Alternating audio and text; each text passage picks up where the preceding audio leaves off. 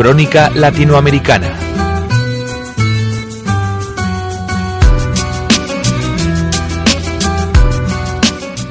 Cómo no, también echamos un vistazo a la región de Latinoamérica como cada martes con Héctor Romero de Sinun Research. Héctor, buenos días. ¿Qué tal? ¿Cómo va todo por ahí, Ana? Pues con ganas de, verano, aunque me decía antes de entrar en la entrevista que no me tengo que sentir muy envidiosa ¿no? del tiempo que están teniendo por allá por México. En la Ciudad de México llueve mucho en, el verano, a mí me gusta bastante, me gusta mucho la ciudad eh, mojada y verde, pero hay personas que no pero sí, yo lo disfruto bastante. ¿Y llueve en los mercados latinoamericanos o sale el sol? Mira, tuvimos una semana mixta, tuvimos una semana mixta con comportamientos pues de esa misma naturaleza. Eh, México, la Bolsa Mexicana de Valores, pues avanzó marginalmente, avanzó 0.05%, que es prácticamente nada.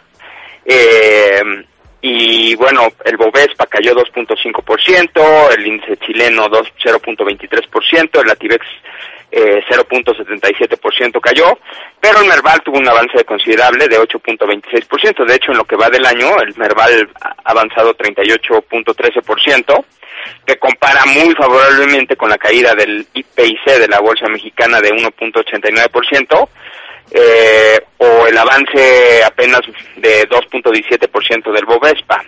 El Latibex ha avanzado en lo que va del año 1.57%. Entonces tuvimos, tuvimos resultados más o menos mixtos. En términos del múltiplo de la bolsa mexicana, eh, se ubicó en 8.82 veces al cierre del viernes, un nivel superior al 57.8% de los datos observados desde, desde noviembre del 2012, que es eh, eh, desde que encontramos cierta permanencia o cierta, cierta estabilidad en, en, los estadísticos del, del múltiplo.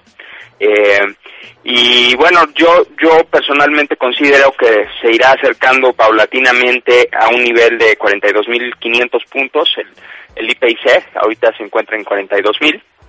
Eh, eh, y probablemente a partir de ahí empiece a tomar utilidades entre comillas, ¿no? Porque aunque en lo que va del año tiene un comportamiento negativo, desde su mínimo pues tiene un avance considerable.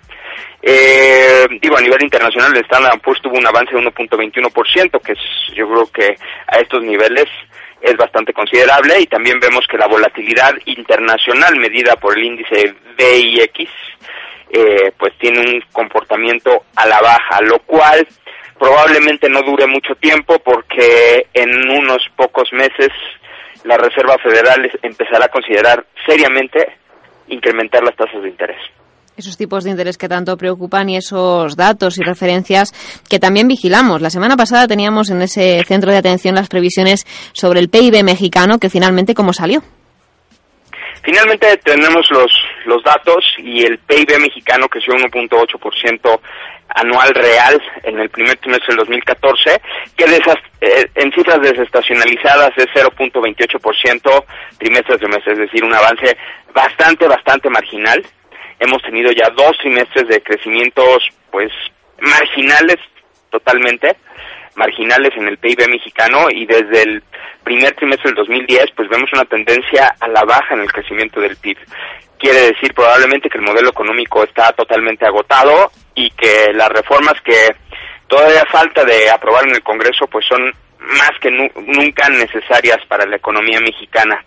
Eh, encontramos que las actividades secundarias se mantienen estancadas, aunque la demanda externa y la debilidad del sector industrial eh, global se moderó, con lo cual el sector de manufacturas lideró el crecimiento por subsectores con un avance del 4.3% año por año, ¿no? En términos de de los sectores eh, de actividad económica, las actividades primarias tuvieron un retroceso de 0.01% trimestre a trimestre, las secundarias un avance del 0.07% y las terciarias de 0.20% eh, trimestre a trimestre en cifras desestacionalizadas, con lo cual lo que vemos es un comportamiento bastante lateral de la, de la economía mexicana eh, y bueno, de acuerdo con nuestro eh, indicador cíclico, que está basado en las cifras que provee el INEGI, pues eh, nosotros seguimos en, en, fase de recesión slash, de, slash estancamiento, ¿no?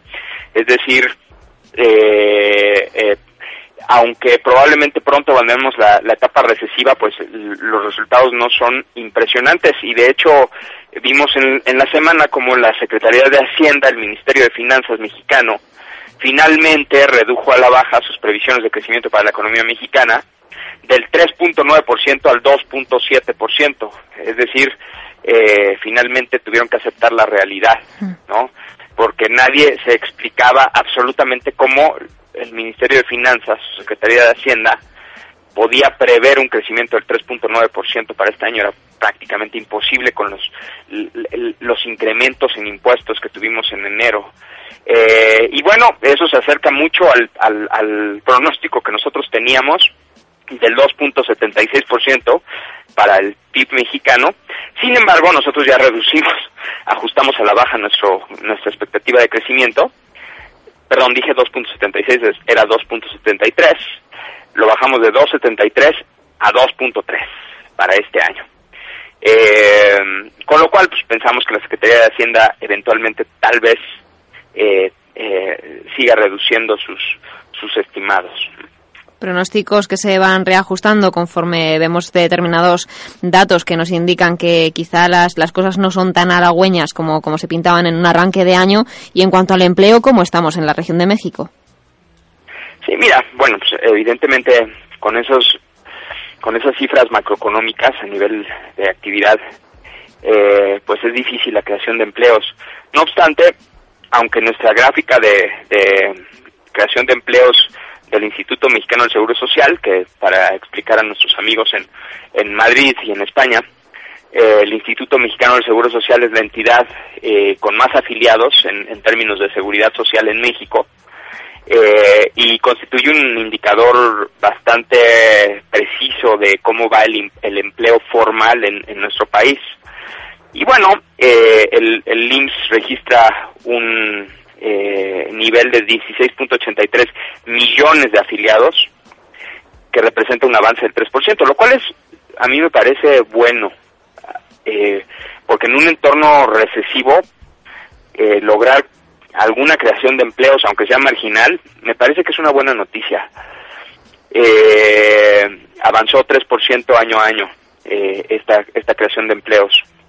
Y bueno, a pesar de ello, la tasa de creación de empleos del sector privado no refleja niveles sólidos, fue de 56 mil empleos respecto a lo que vimos en marzo de 108 mil empleos, eh, y esto es una caída del 16.2% respecto a lo registrado en abril del 2013.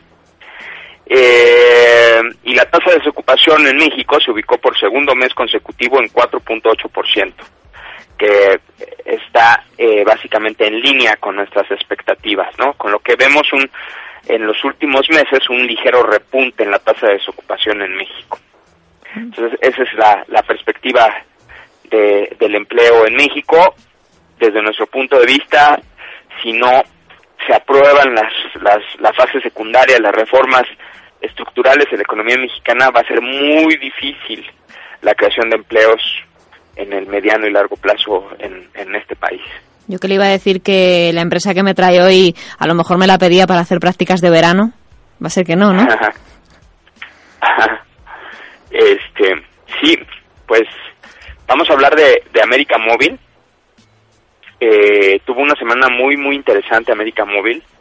De hecho, fue una de las empresas que más cayeron en el mercado mexicano eh, tuvo un retroceso, eh, permíteme un segundo, aquí lo tengo, tuvo un retroceso de 3.1% su, su cotización en la semana, eh, está por abajo de los 13 pesos, nosotros pensamos que abajo de los 13 pesos esta empresa ya es compra, y la razón es una razón bastante poderosa de que haya caído, y es que ATT, que ha sido uno de sus partners internacionales desde que se privatizó la empresa telefónica del gobierno mexicano hace más de 20 años. Eh, ATT anunció que va a adquirir, que busca adquirir DirecTV, que tiene operaciones en toda América Latina. Y al adquirir DirecTV, pues básicamente se convierte en un competidor de América Móvil, ¿no? No, puede, no podría estar con una posición tan importante en América Móvil y al mismo tiempo operar DirecTV, porque la posición de, de ATT en América Móvil es del 8.35% de sus acciones, además con asientos en el Consejo de Administración.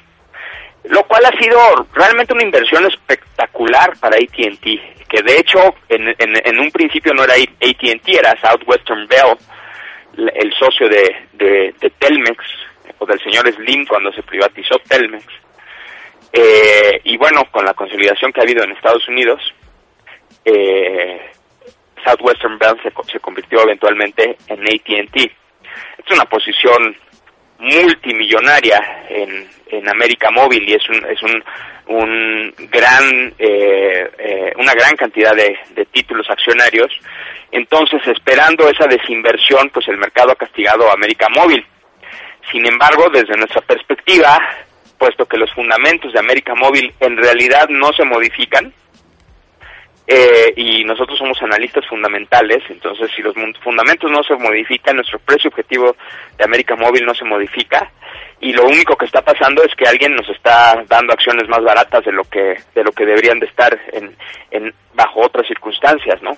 Por lo cual eh, pensamos que esta puede ser una buena oportunidad de compra de América Móvil. Ahora, ahorita en este momento se encuentra alrededor de 2.80 pesos por título de América Móvil. Eh, un flujo tan importante de venta de, acciones, pues realmente puede castigar mucho más América Móvil.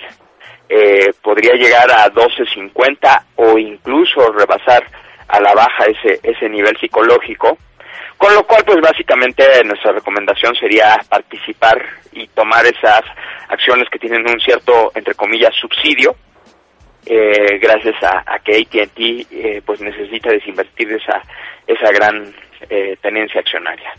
Pues tenemos esa oportunidad de compra también en forma de, gigante de las telecomunicaciones allí en México. Héctor Romero de Sinun Research, muchas gracias por hacernos ese resumen de la economía latinoamericana cada semana aquí en Onda Inversión.